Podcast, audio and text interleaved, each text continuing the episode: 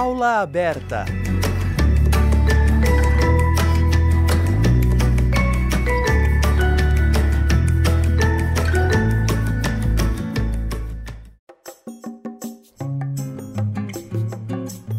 Olá, ouvinte da Rádio Fapcom. Eu sou a Isabelle Cabral e começa agora mais uma aula aberta. Nesta edição, você confere a palestra do fundador da agência Clave, Henrique Souza. Boa noite a todos. Eu gostaria de dar as boas-vindas a todos que estão aqui assistindo agora o nosso evento Comunicadores do Futuro da Fapcom. Hoje o conteúdo dessa live é destinado ao curso de Relações Públicas.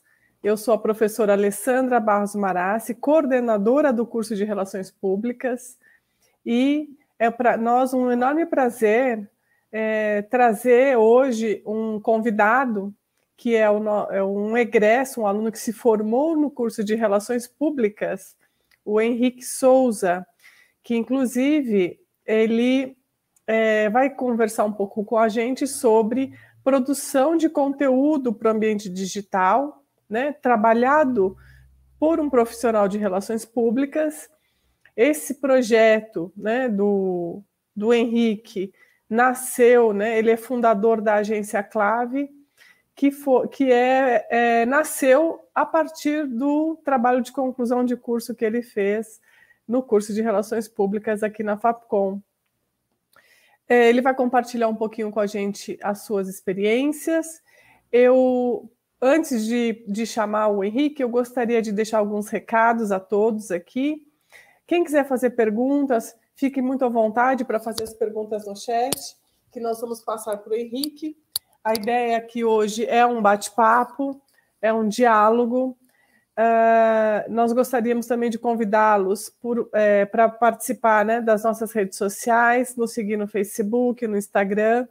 A Fapcom também tem um Telegram que vocês podem é, entrar e saber mais sobre as informações da instituição, visitar o nosso site, conhecer os nossos cursos e saber que estamos com as inscrições abertas para o vestibular agora de junho. Então, fiquem muito à vontade para fazer as perguntas que quiserem. E nós vamos, como vai ser num, num formato de diálogo, nós vamos é, conversando com o nosso convidado de hoje, o Henrique Souza. Boa noite, Henrique. É um enorme prazer recebê-lo aqui na FAPCOM. Sabe que é a sua casa, está sempre de braços abertos para recebê-lo.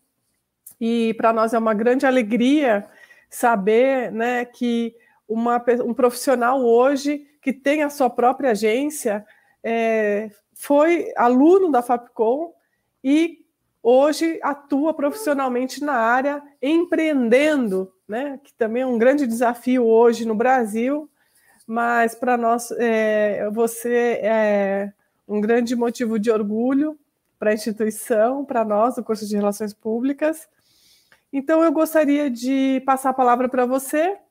E aí eu vou te também, né, só para deixar assim avisado para quem estiver nos assistindo no YouTube, que como vai ser nesse formato de diálogo, eu vou fazer algumas perguntas aqui para você também. Tá bom? Muito boa noite, fique à vontade. Boa noite, professora. Obrigado. E queria agradecer a todo mundo que está assistindo. Boa noite para todo mundo.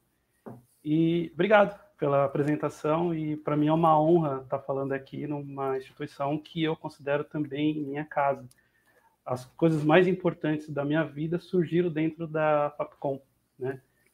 E estou falando da agência e também da Érica, né? Mas eu vou explicar um pouquinho depois. É, aqui na minha apresentação, eu separei alguns tópicos, né? E aqui é, a gente consegue ver que eu vou. Não tem como eu falar de toda a história, toda a estratégia de SEO, que eu vou falar bastante, vou reforçar isso, mas não tem como falar da minha história dentro da Fapcom e como eu desenvolvi esse conhecimento, a origem de tudo. Então, eu vou brevemente falar ali da, da história do, do da agência, do, da minha vida e de como eu desenvolveu todo esse conhecimento. E, obviamente, eu vou focar um pouco mais na estratégia aí, que eu acho que é o que todo mundo quer ver. Tudo bem? Vamos lá. Sim. Como surgiu a agência Clave, né? Aqui eu montei uma linha do tempo, né? E a história começou em 2011, no último ano de faculdade, né? E eu separei essas fotos intencionalmente. Essa de baixo a gente pode ver que tem ali a figura do nosso orientador, que foi realmente um carrasco com a gente, mas muito bom o fato dele ter tido essa postura, porque forçou um crescimento muito grande nessa época, né? Foi um ano de orientação ali. E dá para ver também que tanto eu quanto a Érica estávamos acabados quando entregou ali o TCC, né? Realmente a gente virou noites trabalhando muito intensamente, aprendendo bastante e praticando, né? Nessa época a gente já praticava muita coisa que a gente aprendia. A gente já estava no mercado, né? E em cima, a foto de cima seria a, no, o dia da nossa apresentação, também no mesmo ano, em 2011. E vale ressaltar aqui que nessa época já fazia um ano e pouco que eu estava namorando com a Érica né? A gente começou a namorar na, na no segundo ano de, de, faculdade e a gente resolveu fazer o TCC junto. Então ela já era companheira no meu TCC também, né? Em 2012 a gente se formou, né? Oficializou isso na colação de grau e também foi o ano que a gente conseguiu o nosso primeiro cliente. E até então uma coisa meio formal da agência, né? E esse cliente, por coincidência, era um professor da Fapcom. Ele saiu da empresa onde ele estava, fundou a empresa dele e me chamou para fazer toda a parte de comunicação. E aí nasceu aí praticamente a agência Clave.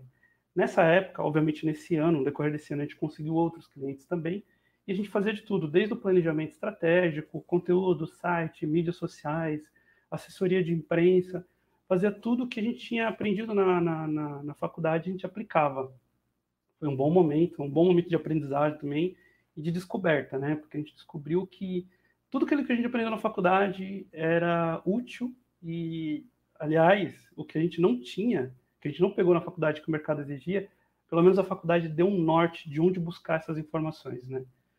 E vale destacar também que a faculdade ela foi um ninho de oportunidades para a gente, né? O, essa a agência clave nasceu do projeto de, de orientação. Eu tive a orientação dos professores todo o tempo que eu precisei, tanto para trabalhos da faculdade quanto para o mercado, né? A gente já estava no mercado.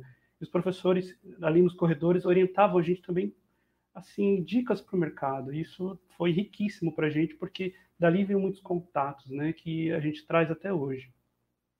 Em 2016 eu casei com a minha sócia, então, companheira no TCC, é, nos negócios e agora na vida para sempre, né? E no ano seguinte, em 2017, a gente se especializou em conteúdo.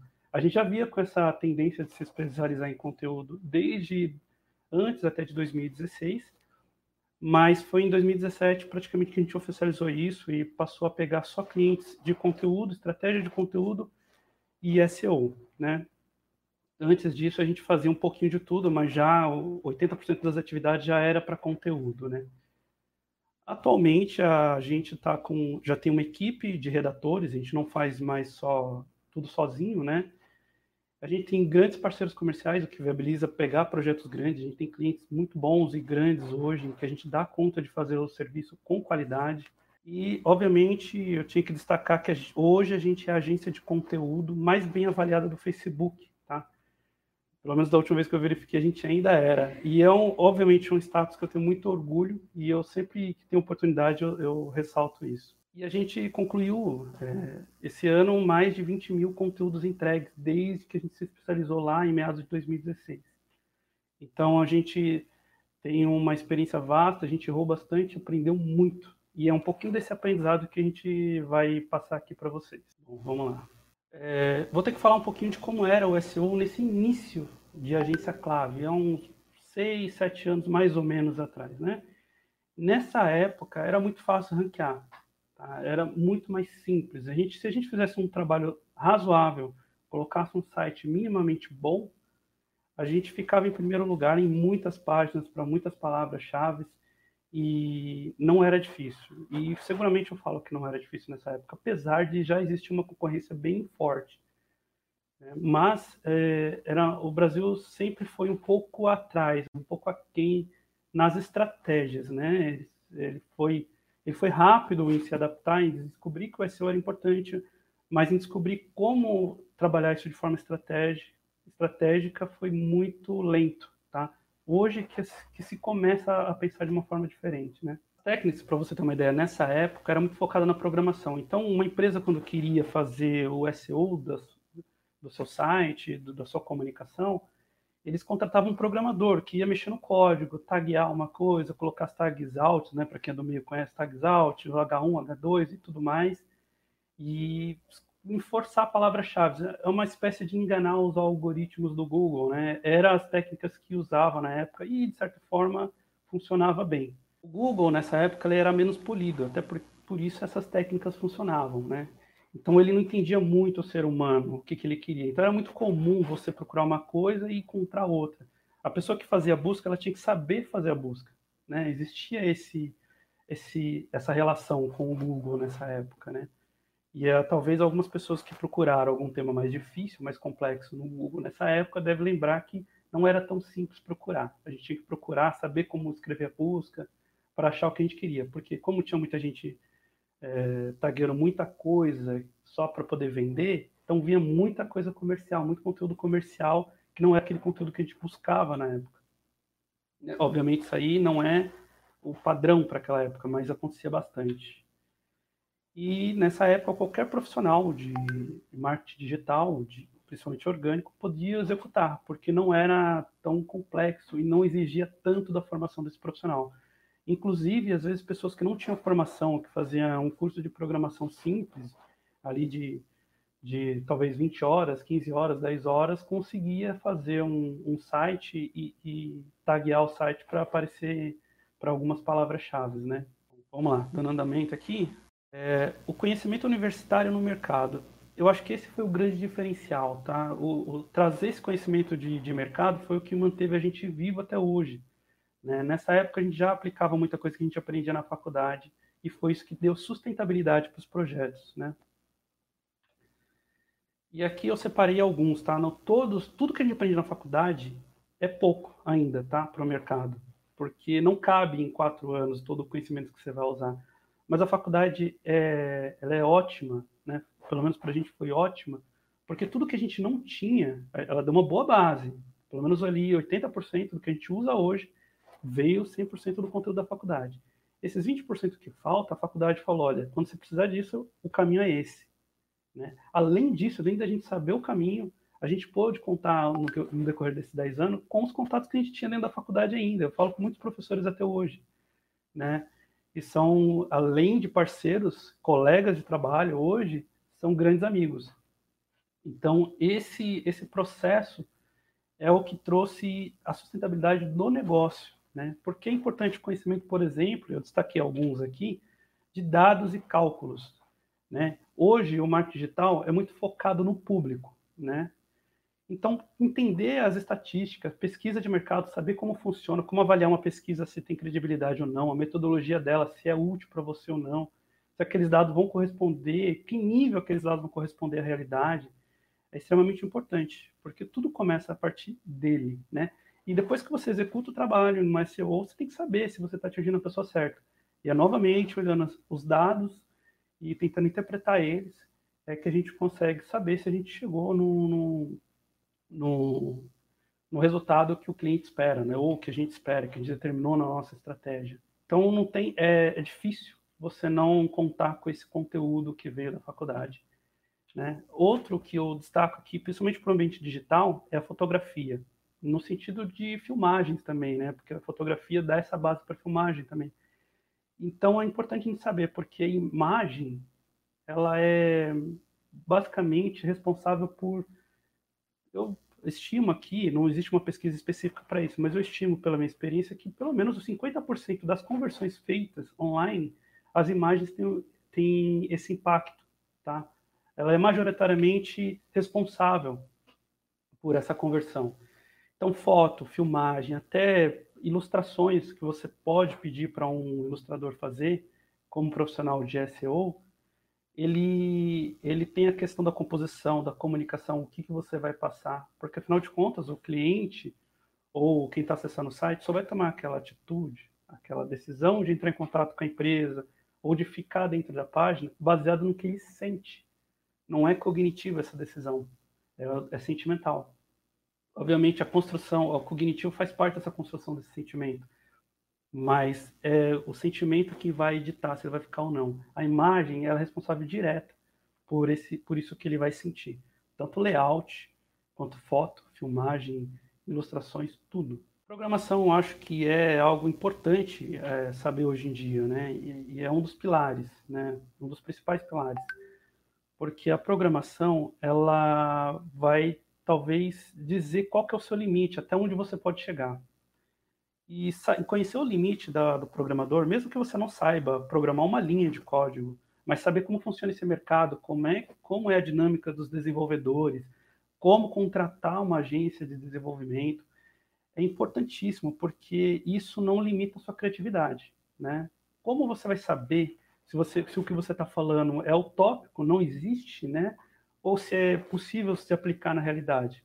E se for possível, como você vai saber se aquilo pode ser desenvolvido em um mês ou se demorar anos para ser desenvolvido. Num planejamento estratégico, por exemplo, você pode colocar lá é, que, você, que, a empresa vai ter seis meses para desenvolver alguma coisa e você não tem noção do quão aquilo vai dar trabalho. Talvez demore dois anos para desenvolver aquilo. Então é importante você conhecer até para você saber conversar com essas empresas, com esses ou profissionais e saber até onde você pode ir com o seu projeto, né? E é bom saber o limite, porque você sempre vai ter que estar buscando esse limite, sempre indo além. É isso que vai fazer você ser diferente no mercado e ter sucesso no orgânico. E as análises de mercado. É importante que você saiba não só analisar o mercado, obviamente, mas que você conheça um pouquinho de cada mercado, de serviços, né?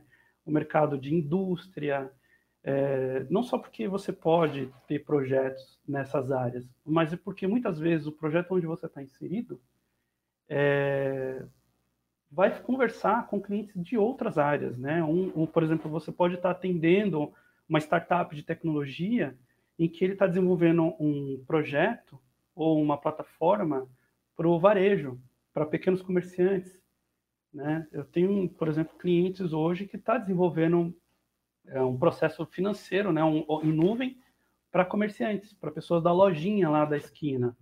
Né? Então é importante você conhecer comércio, indústria, e como é que essa dinâmica, né? E isso a gente teve, teve a parte de economia dentro da faculdade, como funciona isso, como se divide essa economia, qual é a dinâmica, a relação entre elas, a importância que ela tem na sociedade.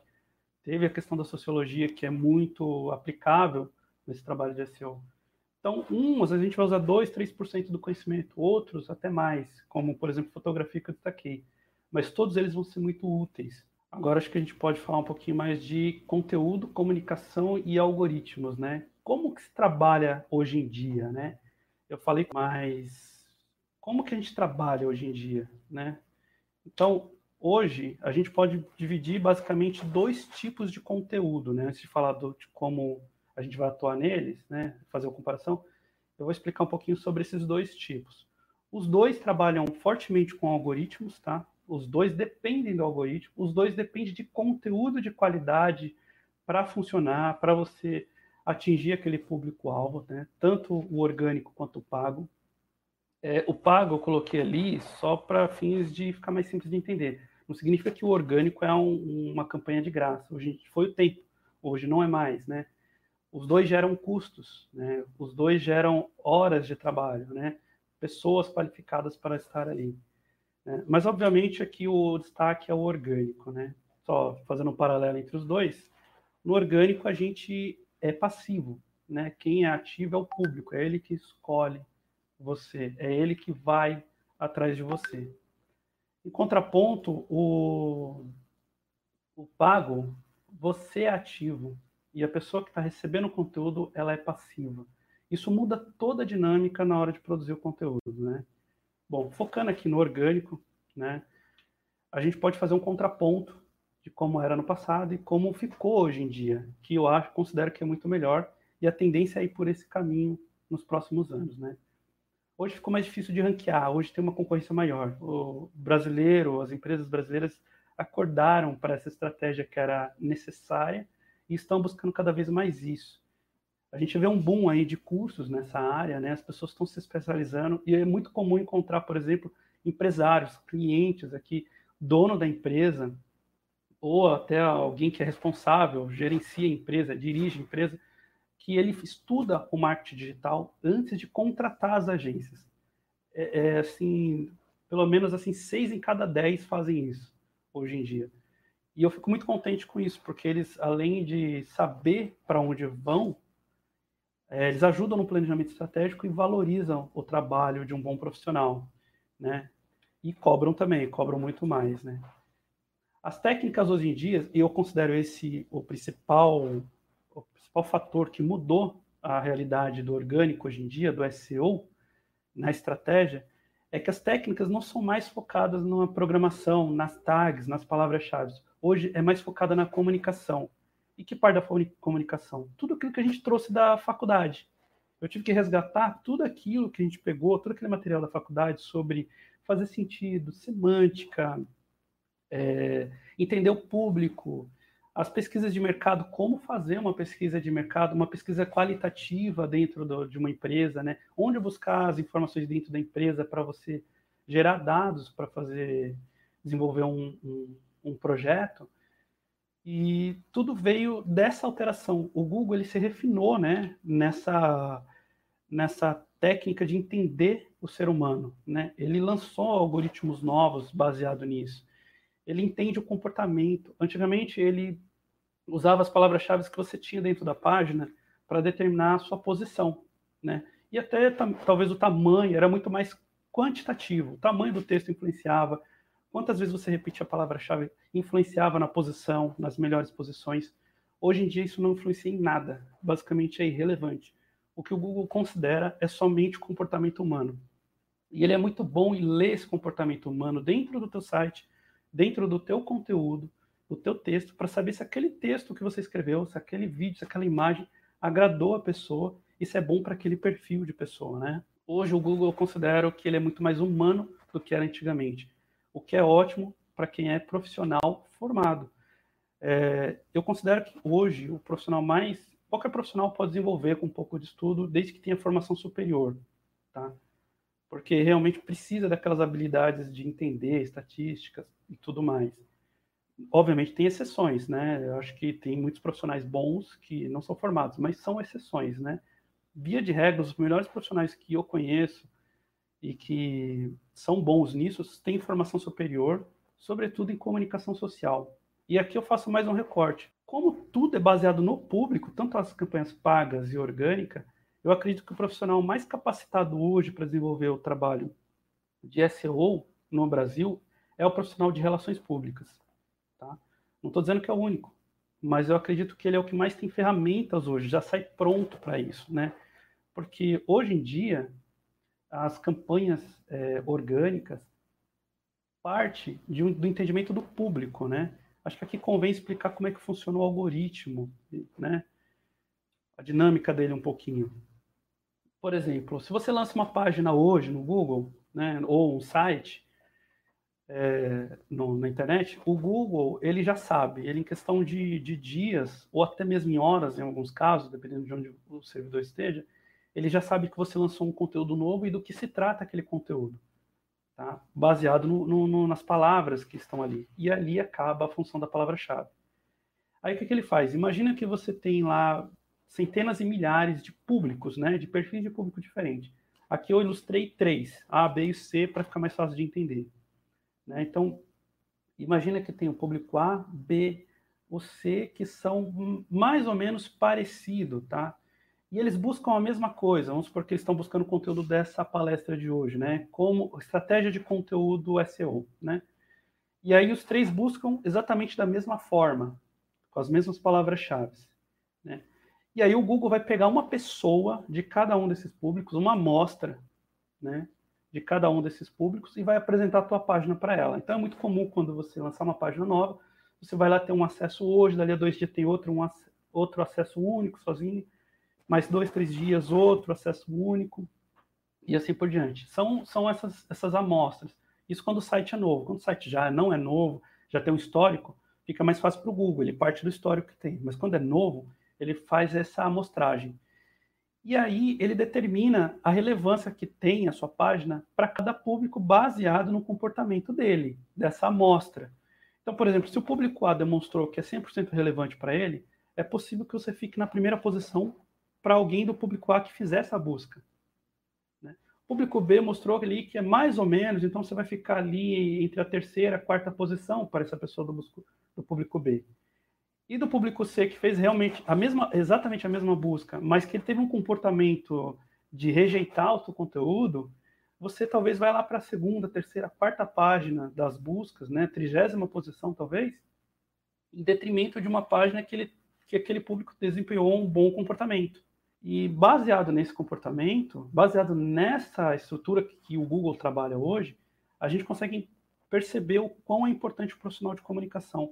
Porque é o profissional de comunicação que tem as ferramentas para olhar os dados, interpretar se você está atingindo ou não o objetivo da empresa para aquele público específico. Por isso que é importante, muito importante, inclusive, você é, classificar os seus públicos, né? entender quem é ele, traçar o perfil dele e principalmente as expectativas que ele tem em relação à tua empresa, os interesses, né?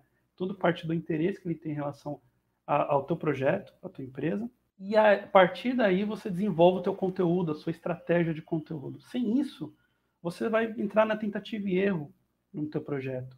Quando você entra na tentativa e erro, onde, num projeto onde envolve investimento de dinheiro, de tempo, muito trabalho, você desperdiça tempo, você não se torna uma pessoa eficiente, uma empresa eficiente, uma equipe eficiente. E esse desperdício de recursos vai fazer com que você perca tempo, porque você não vai atingir seus resultados. E quando você descobrir que não está atingindo, porque o, o, os resultados vêm a, a médio e longo prazo, quando você descobrir que não está atingindo, você não vai conseguir rastrear onde foi que você falhou. Né? Então é importante que você saiba quem é o teu público antes disso. O segundo momento é você traçar bem uma estratégia bem fechadinha. Eu trouxe até um case aqui de um cliente real, né? Vou apresentar ele aqui. Mas antes disso, eu queria só exemplificar dentro disso tudo um dos algoritmos do Google, né, que é o BERT. O BERT eu destaquei porque é o algoritmo mais recente que ele lançou. Ele lançou no ano passado. Uh, acredito que ainda está em fase de implementação por, pelo Google, né? Ele tem que implementar isso no mundo inteiro. Mas basicamente como o BERT funciona, né? A gente tem aqui dois exemplos de buscas diferentes, né? E na primeira busca, a pessoa quer, quer um mapa de como chegar ao bairro Jardim Bonito. Na segunda, no segundo exemplo aí, a pessoa quer saber dicas, né? Ela quer dicas para o jardim da casa dela, né? Mas o que vale destacar aqui é que as duas buscas usam exatamente as mesmas palavras-chave. A única coisa que muda é o AU em uma delas, e o A1. Né? No passado, num passado antes do BERT, né, há dois anos atrás, mais ou menos, um ano e meio, a gente tinha uma realidade onde você podia fazer qualquer uma dessas buscas e, e vai encontrar a mesma coisa. Né? Na ocasião, antes do, do lançamento do BERT, eu fiz esse teste, quando eu tava, escrevi um artigo sobre isso, e fiz um teste para pegar alguns prints. E nesse teste eu trazia só o mapa para o bairro Jardim Bonito, em São Paulo e não trazia mais nada. Talvez, acho que se não me engano, dicas para jardim foi aparecer lá na terceira página, tal. E é interessante porque hoje em dia, não sei essa busca exata, né, mas hoje em dia a tendência é que isso não aconteça mais. Ele vai entender a semântica, né, o sentido que você deu para a frase e vai entregar exatamente o que você busca. E ele vai além. É, é Sim. É, desculpa, eu gostaria de depois fazer uma pergunta quando você terminar. A gente pode fazer essa pergunta agora. Ah, sim. É, diante de tudo isso que você está né, compartilhando com a gente, é, e eu tenho lido também alguns artigos que, que falam sobre isso, né? Que hoje em dia se faz necessário uma. É como se fosse uma alfabetização tecnológica para que a gente consiga é, trabalhar com esse cenário né, que se apresenta para nós de, dos algoritmos, né, de como é, fazer com que o seu conteúdo seja relevante, não só seja relevante, mas seja visto por, pelo máximo de pessoas possível. E aí é uma pergunta, a pergunta que eu te faço é assim, você com, com que está junto aí do, no frente a frente com seus clientes, né? Você observa que há esse, esse entendimento ou ainda você precisa ficar fazendo esse trabalho de explicar e, e mostrar e, e, mostrar essas mudanças que, que, a, né, que os, os players estão fazendo. E como é que é isso hoje junto aos clientes, nessa alfabetização tecnológica, para todos nós que somos profissionais da área né, de comunicação? Acontece. Eu, eu boa parte, quando eu, eu converso a primeira vez com um cliente, eu tenho que explicar, eu tenho que ensinar, é um processo de educação mesmo. Eu, tenho, eu faço praticamente um mini curso. Né? O conteúdo dessa palestra, inclusive, é, digamos aqui que os 60% dele é a, a, primeira reunião que eu faço com todos os clientes aqui. Né? Eu, se tiver Legal. algum cliente meu assistindo, ele vai reconhecer boa parte do que eu estou explicando aqui. Eu tenho que explicar isso. É, é, é, eu não tenho como iniciar um projeto sem explicar isso antes porque é importante para balizar a expectativa ali, para nivelar, para que ele não espere demais, para que ele não ache que é uma solução pronta. No case vai ficar mais claro isso, tá? A seguir eu vou, ah, vou apresentar. Pode apresentar, Mas... então.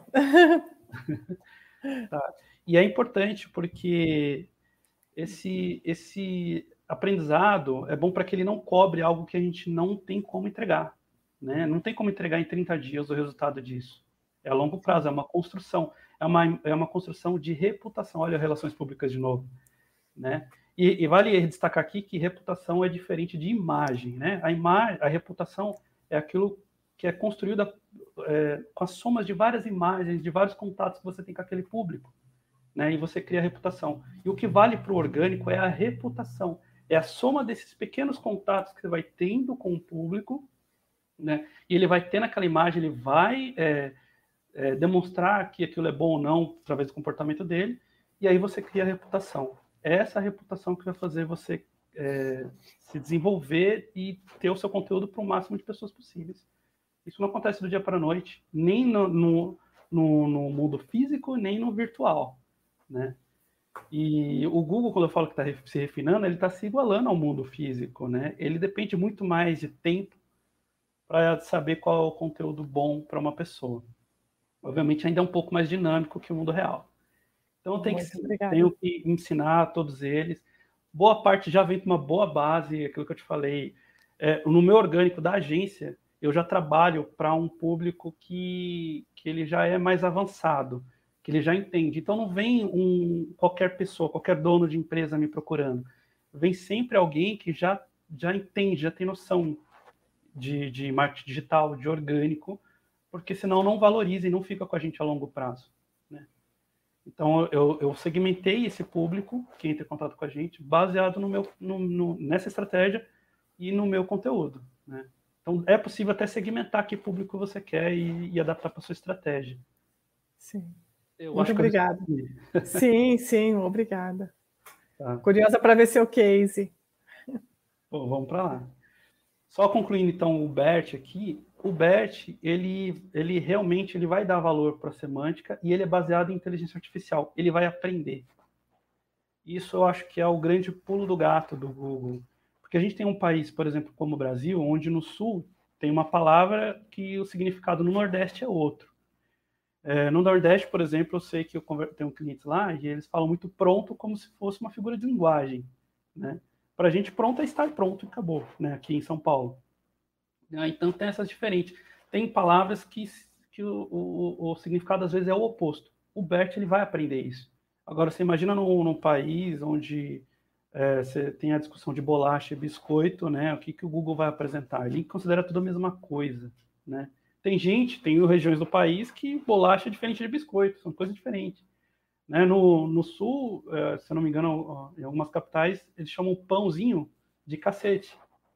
Né? Tipo, sei lá, uma padaria que vende cacetinho fresco no, no sul é diferente de uma busca dessa no, no Nordeste, que você vai achar outras coisas, entendeu? O Bert ele vai aprender isso, ele, esse dialeto, o que, que a pessoa quer dizer. Né? Então, o profissional de comunicação vai se tornar cada vez mais importante e, os, e nesse cenário e entender o público é importante, né? É, vamos lá para o case. Os dois últimos tópicos, né, que é a estratégia base e as técnicas de RP, como elas são aplicadas e porque elas são fundamentais, eu vou apresentar nesse case da Merchan Plásticos. A Merchan eu separei porque é um cliente mais recente que a gente tem. Ela fechou com a gente em janeiro de 2020, né, no ano passado, um pouquinho antes daí do boom da pandemia, né? E eles é, são uma empresa bem legais, eles deram um aval para a gente é, aplicar a estratégia, confiaram na gente e deu certo, né? É um case que deu certo também. E aqui é, é uma empresa que basicamente vende carrinho de supermercado para grandes redes varejistas, sinalização de trânsito para órgãos de trânsito, pallets logísticos de plástico e lixeiras. Eles sempre vendem para outras empresas, né? Eles fabricam e revendem peças de plásticos, né? E aqui eu tracei uma linha do tempo baseado no crescimento do projeto dele, né? E ali, primeira, primeiro pontinho aqui, ele é a, a contratação, tá? Ele tinha nessa, nessa, nessa época mais ou menos 200 visitas orgânicas por dia, por mês, desculpa. E então o grosso da, das vendas deles eram feito no, no, no, tráfego pago, eles tinham que pagar sempre para poder é, aparecer, né? Eles queriam investir mais no orgânico, né? Porque a empresa teve um trabalho orgânico há anos atrás que dava certo para eles e por algum motivo caiu. Isso e não trabalharam mais. E eles retomaram com a gente. E aí eles contrataram, a gente levou mais ou menos uns dois ou três meses para entregar o blog dele com os primeiros conteúdos. A gente nessa época estava com uma fila, com uma demanda grande, e levou ali mais ou menos 60, 70 dias para entregar tudo prontinho para ele. E aí a gente lançou os primeiros conteúdos aí em abril de 2020. Já no mês seguinte, a gente foi para as análises e pesquisas, né? Porque a gente dependeu muito da, do tempo da empresa, né? Então, é, a gente buscou dados internos, buscou os analytics, que ele já tinha como empresa, já tinha um histórico de orgânico, a gente buscou entender os analytics, quem é essa pessoa que converte, que entra em contato com eles, ou seja, para traçar quem é o público-alvo. Por incrível que pareça, eles me passaram um perfil, quando a gente terminou esse trabalho de pesquisa, a gente descobriu que o perfil não era bem aquilo que eles, que eles passaram. Né? Então, por exemplo, a gente descobriu que tinha todo tipo de gente que entrava em contato com eles. Né? Tem o gerente da empresa, tem dono da empresa, tem um familiar, tem é, o cara de compras, né? o cara da logística que compra os pallets, por exemplo. Então, você tem, tem várias pessoas, mas a gente buscou tentar entender quem é a pessoa que realmente fecha com eles. Aí eles foram é, pedir para um dos donos, que também faz a parte comercial, reunir a equipe comercial e, e debater isso entre eles e trazer para mim esse perfil. E eles fizeram. E eles trouxeram um perfil de que a maioria das pessoas, na época, se eu não me engano, eles falaram que a proporção era mais ou menos de 80% a 90% das pessoas que fechavam com eles eram do departamento de compras, não era o dono, não era o gerente. O cara que comprava pallet com ele não era o, o, o, profissional de logística, nem o gerente de logística, era o pessoal da área de compras. Né? Então a gente buscou entender um pouco mais. E em paralelo com isso, a gente percebeu que nas estatísticas aparecia, o Google tem esse dado, né? ele fornece isso para a gente, aparecia o perfil de compra, de consumo, onde que eles gastavam dinheiro na internet, né? O, o, Google sabe disso. E aí a gente percebeu que eles gastam muito dinheiro com recolocação de mercado, sites como a Cato, por exemplo, Headhunter, artigos de luxo. Eles sempre e, e trazendo a bagagem de outros clientes, a gente descobriu que outros clientes, comentários de outros clientes de reuniões, que esse pessoal de compra sempre reclama do salário, por exemplo, eles sempre acham que ganham pouco e era muito comum, por exemplo, é, comercial aqui da empresa vende para um cara de compras aqui, de outra empresa, e de repente, dali a seis meses, um ano, ele está vendendo para a mesma pessoa o mesmo material, só que ele está em outra empresa, ele está vendendo para outra empresa. Né? Então, eles pulam muito de empresa, né? E eles são muito ligados nesse ambiente corporativo, porque eles também gastam dinheiro com muito cursos online. E até MBA online, formação superior. Sabendo disso, a gente adaptou o conteúdo em junho, no mês seguinte. E aí, numa empresa de plástico, a gente passou a falar de ambiente corporativo, dicas, dicas de cursos gratuitos, dicas de cursos pagos. Como a gente estava no auge da pandemia nessa época, em junho, a gente começou a falar também de como que seria um ambiente pós-pandemia, né, um ambiente corporativo pós-pandemia, quais são as tendências de mercado depois da pandemia, e a gente começou a debater esses temas dentro do blog. O que, que aconteceu? É, você vê que aí já passou pelo menos seis meses né, de projeto, né? E nessa época aí a gente estava mais ou menos com 500 visitas por mês, orgânico. E aí a gente é, percebeu que a taxa de rejeição dele foi quase zero nessa época. Teve uma aceitação muito grande, principalmente desse perfil da área de compras. Então, o que, que acontecia? Qual que era a dinâmica nessa época? O pessoal entrava da área de compras no blog, via tudo que queria, via du duas ou três páginas lá dentro, indicava o link para alguém, ah, gostava, tinha um comportamento de que gostava, o algoritmo sabe identificar isso. E saía do blog sem entrar em contato com a Merchan. Isso era o nosso objetivo, era o que a gente queria, que ele desempenhasse um bom comportamento lá dentro e saísse. Porque a pessoa que busca aquele conteúdo, ela não está no momento de contratar Merchan. Uma pessoa que busca como que vai ser o ambiente corporativo pós-pandemia, ela não quer comprar um pallet de plástico, por exemplo. Então não adianta eu vender para ela naquele momento, né? Mas esse comportamento gerou uma reputação boa para todo mundo? Não. Gerou uma reputação boa para quem era da área de compras, para pessoas que trabalham no departamento de compras, que é o público-alvo da Merchan, identificado naquelas análises que feita offline, né? Não foi só online, não foi só com os dados dentro do site dele. Foi um trabalho junto com a empresa, interno. E a gente identificou isso, a gente alcançou essa meta que foi ótima já logo no segundo mês. E você vê que já tem um crescimento ali. A partir daí, as, as visitas foram dobrando, né?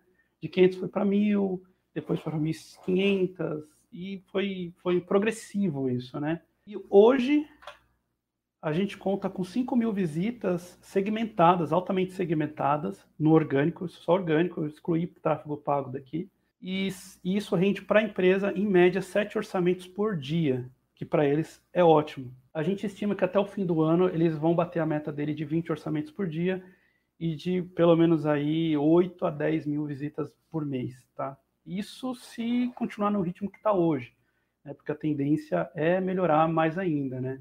Porque existiu uma construção de reputação. Como é que funcionou nesse caso? O resumo disso tudo. A gente fez com que a pessoa de compras entrasse no blog, desempenhasse um bom comportamento lá dentro, né, e saísse. Quando essa pessoa ou uma pessoa semelhante a ela busca um pallet de plástico, que foi o exemplo que eu dei aqui, é, no, no, no, Google, a página de pallet, não o blog, mas a página do produto de pallet da Merchan vai ser a mais bem cotada a aparecer em boas posições para essa pessoa de compras, porque a, o site, o domínio da Merchan já tem um bom histórico, uma boa reputação. Entender como funciona a construção da reputação é extremamente importante nesse trabalho por conta disso. Essa boa reputação faz com que ele apareça em primeiro para outras páginas, inclusive para as páginas que ele está lançando agora, que ele vai colocar de produtos novos. Já vem, essas páginas novas já traz essa carga de reputação, porque está dentro do mesmo domínio. Né? Então, aquela experiência que o Google faz no começo, já com eles não, vai fazer. Ele já vai entregar diretamente o conteúdo desde que seja segmentado, bem construído aquele conteúdo. E a partir dali vai monitorar página a página o comportamento da pessoa. Então a gente usou aqui as técnicas de, por exemplo, desenvolver uma pesquisa, né? Foi uma pesquisa de grupo, mas foi uma pesquisa.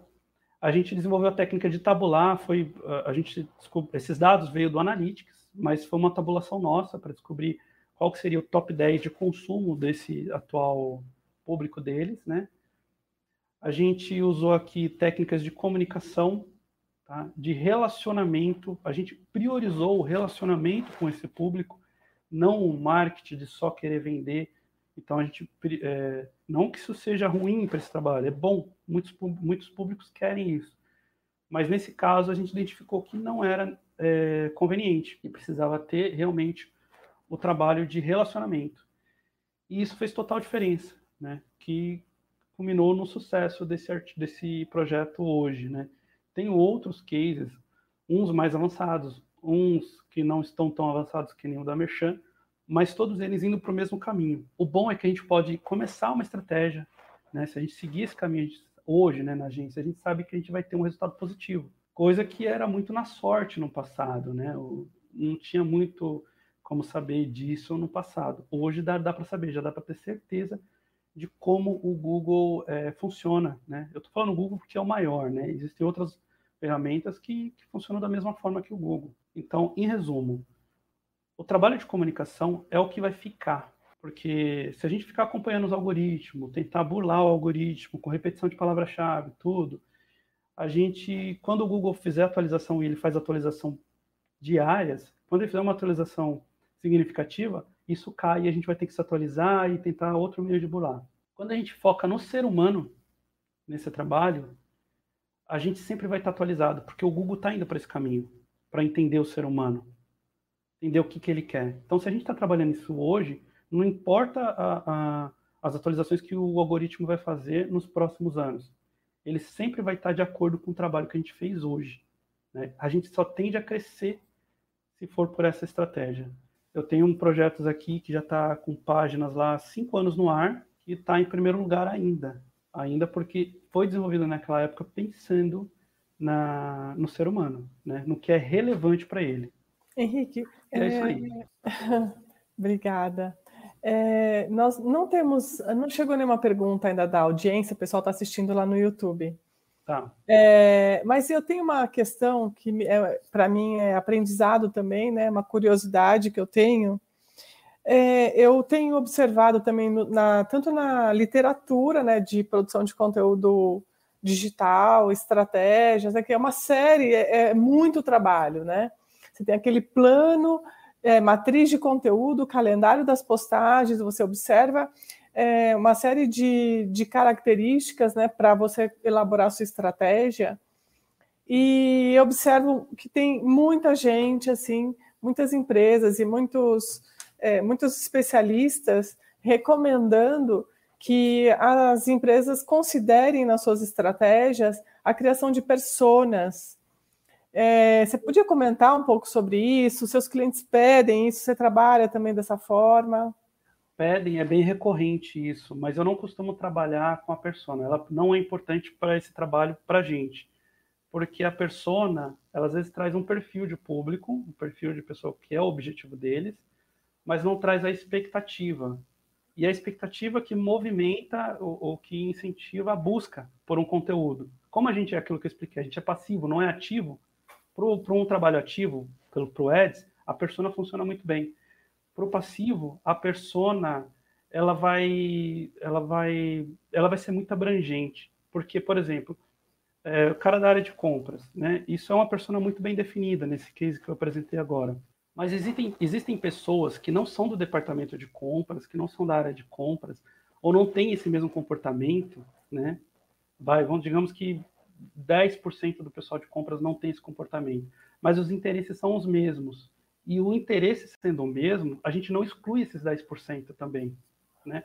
Isso é a proporção da merchan, mas existem outros clientes que a proporção é um pouco maior que isso. Você, se você trabalha com a persona, você exclui 50% às vezes de pessoas que têm o mesmo interesse por aquele produto ou serviço, mas que são de pessoas bem diversificadas, né? Sim.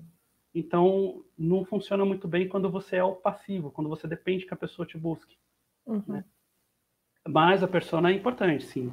No, e, no... E, e, e, exige muito investimento também para você tornar aquele persona conhecido, né? Também tem isso. Mais de trabalho e de tempo, né? Porque é, é, é, é, é complicado. Traçar essa persona é complicado, porque é, é aquilo que eu te expliquei. A Merchan, ela me passou um perfil que era o objetivo deles. Né? Sim. Não, no trabalho, na hora de analisar a realidade, porque dados é real, é a realidade, é o pé no chão. Na hora de colocar o pé no chão e analisar a realidade, a gente descobriu que era levemente diferente, entendeu? Uhum. E isso adaptou toda a, toda a estrutura. Eu tenho um caso aqui, por exemplo, de um cliente que trabalha com ferramentas. Né? E eu perguntei qual que é o seu público, como você enxerga o seu público hoje? Isso na primeira conversa com ele. Aí ele falou, ah, é, homens, robistas, né? Eu trabalho muito com robistas em casas, né? não são profissionais, tal, e tudo bem. Quando a gente foi verificar nos dados, a gente viu que 57% do público dele eram mulheres. Né? Então, a gente conta muito com certos paradigmas, com certos preconceitos até, porque a gente acha que achismos, né? Isso é muito comum, tem bastante. E isso é perigoso para esse trabalho, porque a gente vai investir numa linha que não corresponde à realidade. E aí vai tudo por é. água abaixo.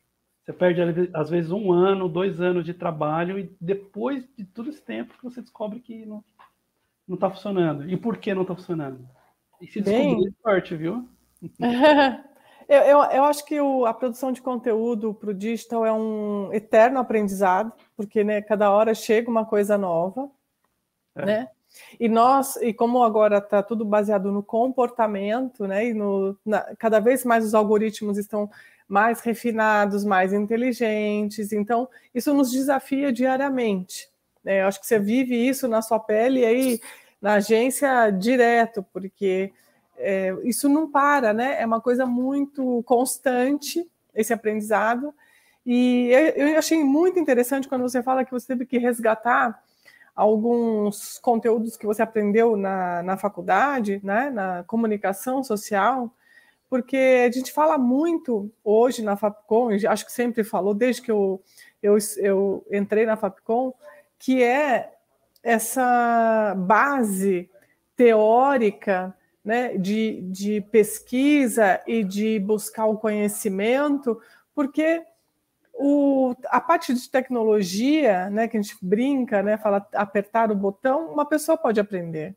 Por isso que é importante essa parte teórica, essa parte de, de bom, é, criar, né, desenvolver um perfil profissional que tenha essa característica de pesquisa, de buscar o conteúdo, de buscar a teoria, de buscar os conceitos reais né, do humano, do humano, humano, como que é muito da nossa área de relações públicas, né? É, como, Henrique, como não é, temos nenhuma pergunta e a gente já está bem avançado no nosso tempo, eu, assim, eu deixaria muito à vontade se você quiser deixar uma mensagem final, né, para a nossa live aqui, e já deixar aqui meu enorme agradecimento a você por ter aceitado esse convite, estar aqui essa noite conosco e compartilhar o seu conhecimento conosco, porque eu acho que isso que é o mais é, enriquecedor para quem está te ouvindo hoje aqui. Tá bom? Muito obrigada em nome da FAPCOM. Eu agradeço, professora. É, só queria é, ressaltar que você falou de calendário, de postagem, só uma coisa que eu esqueci de citar que eu acho que é importante para quem está trabalhando com orgânico hoje, é que a gente aqui, internamente, a gente desenvolve o conteúdo mês a mês. A gente não cria uma pauta, por exemplo, para um longo período, seis meses a um ano. Porque a gente depende de entender qual, como foi a recepção da pauta ou do uhum. conteúdo que a gente publicou no mês passado para adaptar e publicar uma pauta nova esse mês. Então, é um processo de lapidação nosso também né? E é importante que se reserve aí em qualquer planejamento ou estratégia de, do orgânico um, uma margem para que você possa produzir pontualmente. Né? É legal você ter um calendário, é legal você ter uma previsibilidade, mas a previsibilidade tende a, a funcionar menos no orgânico. E então é bom que você foque um pouco nisso. Né? No, em analisar dados e fazer o conteúdo correspondente a esses dados que você analisou e que isso seja constante. Uhum. É, à medida que você coloca, à medida que você coloca o conteúdo no ar, você tem que monitorar, né? Então você tem que ter esse espaço de manobra, né? Tem que ter. E você não fica preparado para é, eventos que não são sazonais, que são imprevistos, como por exemplo a pandemia. Né? Quando fechou tudo no ano passado, choveu de, de pedido de conteúdo sobre o tema, né? Então a gente teve que, se a gente fizesse já o conteúdo para o semestre, a gente já teria isso já pronto e não teria a questão da pandemia, uhum. né, que era algo, algo relevante, algo que todo mundo estava buscando. Bom. O pessoal está o pessoal tá elogiando você aqui no YouTube, né? Apresentação, um comentário do Carlos Mota, né? A apresentação foi muito, muito clara, organizada, eficiente. É, é, até eu entendi. Parabéns, Henrique. muito obrigada, Carlos. Obrigado, Carlos. É, e aí a gente deixa então essa, essa live vai ficar no nosso YouTube. A professora Fernanda Yarossi, sensacional contexto de SEO e da cultura do algoritmo também, fez um comentário. Bastante gente assistindo, Henrique. Muito Obrigado. obrigada, muito obrigada mesmo. É um prazer assim recebê-lo aqui na Fapcom, você é da casa, né? Os alunos te adoram. e, e, é isso. Eu deixo aqui meu agradecimento. Ah, a Mariana também fez um comentário. Agregou muito, principalmente sobre o conhecimento. Ela vai colocar aqui na, na tela para gente. É, sobre os mercados e a relação com os conhecimentos de relações públicas. Chegou uma pergunta, Henrique. Você, dá, você responde uma pergunta claro. da Érica Ribeiro de Souza. É, ela está aqui, ela já tem uma pergunta aqui na tela, né? Você acha que os blogs um dia vão cair em desuso como plataforma para trabalhar SEO? Eu acredito que não. Tá? Eu acredito que não vai cair porque o blog hoje é a ferramenta, o blog como a gente conhece, né? Aquela coisa de, de, de postar artigos, ser mais informal, tudo. Eu acho que isso talvez, talvez mude, talvez se adapte, mas cair em desuso não, porque o SEO você precisa de uma plataforma para você atuar, para você postar conteúdo. Quando você pega o lado institucional do site, que é produto, serviço, quem somos, missão, visão e valores, você é um pouco limitado. Você tem que escrever um formato de texto específico e muitas vezes as pessoas não estão buscando aquilo. Né? Então, como é que você vai gerar essa reputação? O blog ele te dá liberdade. Né? Eu tenho clientes que, por exemplo, não gostam muito do blog, aí vira uma área de notícias, ou então uma área institucional, acontecimentos institucionais. Na prática, é um blog, né? Mas você vai ter esse movimento de adaptação, acho que talvez no futuro, né? Talvez a gente não chame mais de blog, a gente chame com outro nome e adapte um pouquinho, mas sempre acho que vai existir algo parecido com isso. Legal, muito obrigada. Então, eu hoje encerro aqui a nossa live, é, agradecendo novamente o Henrique e convidando a quem estiver aqui assistindo no YouTube, tiver interesse né, em estudar na Fapcom, só deixar aqui uma, um recado que as inscrições do vestibular estão abertas. Então, muito obrigada a todos pela audiência. Muito obrigada, Henrique, e seguimos em contato.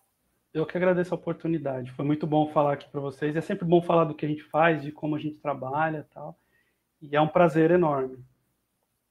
Muito obrigada. Até a próxima. tá certo. Obrigado, professora. Obrigada a todos. O Aula Aberta de hoje fica por aqui.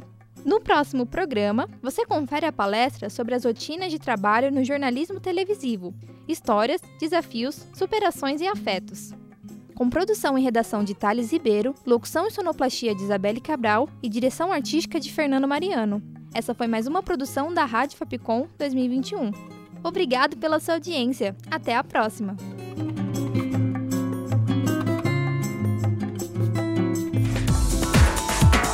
Siga a gente no Instagram, Twitter e Facebook, arroba Canal Fapcom.